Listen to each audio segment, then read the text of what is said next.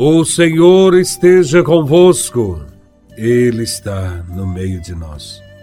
Proclamação do Evangelho de Nosso Senhor Jesus Cristo, segundo São Marcos, capítulo 4, versículos de 26 a 34. Glória a Vós, Senhor. Naquele tempo, Jesus disse à multidão: O reino de Deus é como quando alguém espalha semente na terra. Ele vai dormir e acorda, noite e dia, e a semente vai germinando e crescendo. Mas ele não sabe como isso acontece. A terra, por si mesma, produz o fruto. Primeiro aparecem as folhas, depois vem a espiga, e por fim os grãos que enchem a espiga. Quando as espigas estão maduras, o homem mete logo a foice, porque o tempo da colheita chegou. E Jesus continuou: Com que mais poderemos comparar o reino de Deus? Que parábola usaremos para representá-lo? O reino de Deus é como um grão de mostarda, que ao ser semeado na terra, é a menor de todas as sementes da terra. Quando se é semeado, cresce e se torna maior do que todas as hortaliças, e estende ramos tão grandes que os pássaros do céu podem abrigar-se à sua sombra. Jesus anunciava a palavra, usando muitas parábolas como estas, conforme eles podiam compreender, e só lhes falava por meio de parábolas.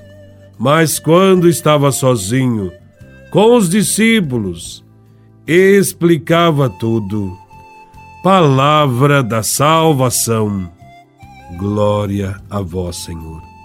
Por meio de parábolas, Jesus anunciava o reino de Deus. Jesus usava a linguagem do povo, servia-se de comparações e contava histórias simples. Desse modo, todos o entendiam e conseguiam assimilar a sua mensagem. Nesse evangelho, Jesus conta duas parábolas, através das quais descreve o reino de Deus. A primeira parábola fala de um agricultor que espalha sementes na terra. Quando se lança a semente na terra, o agricultor deve esperar a germinação. Diz Jesus que este desenvolvimento da semente acontece espontaneamente, de noite e de dia, sem qualquer participação do agricultor. Este pode ficar acordado ou dormindo, dá na mesma. Jesus, na parábola, dá ênfase ao crescimento espontâneo da semente. Jesus está interessado em pôr em destaque a força irresistível da semente, que uma vez lançada à terra, cresce sozinha. A semente é a palavra de Deus, que contém em si mesma uma energia vital irresistível. Depois de anunciada, ela penetra em nossas mentes, em nossos corações, e quem já escutou já não consegue permanecer o mesmo. Às vezes, os que anunciam o Evangelho esquecem que sua mensagem é uma semente e, se não observam imediatamente algum resultado concreto, logo desanimam e julgam ter trabalhado em vão. O Evangelho nos ensina que é preciso saber esperar, manter a calma e acompanhar com paciência o desenvolvimento da semente, que sozinha germina, cresce e produz frutos abundantes, basta semear. Jesus quer mostrar também que o reino de Deus é algo a ser semeado, gestado, construído e que depende também de nós e de nossas ações. O reino não está pronto, como muitos imaginam. Está em processo de germinação e crescimento. E cabe a nós ajudar nesse processo. O reino de Deus é feito de pequenos gestos, como os do semeador. Nossa parte ou nossa missão é semear e cuidar. O resto pertence a Deus.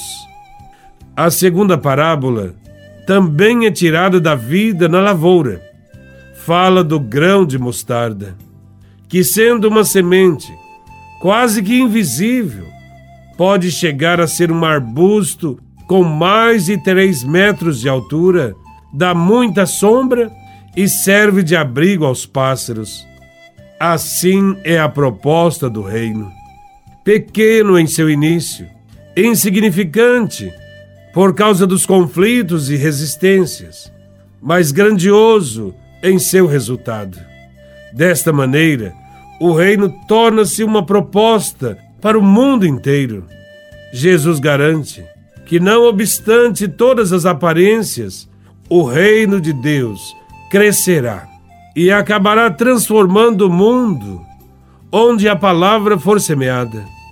Todos nós somos tentados a desprezar as coisas pequenas. Gostamos, ao contrário, de coisas grandiosas que aparecem. Mas o reino de Deus não é assim.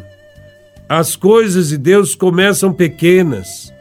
O reino de Deus está crescendo lentamente no coração dos homens e do mundo. Começa de uma pequena semente, que é a palavra de Deus. Ela não faz barulho, permanece ali, escondida, mas lentamente cresce, produz frutos e transforma completamente a vida de uma pessoa.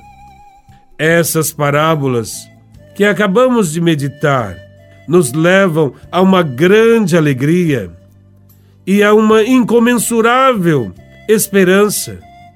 Vale a pena semear e apostar no reino de Deus. Louvado seja nosso Senhor Jesus Cristo, para sempre seja louvado.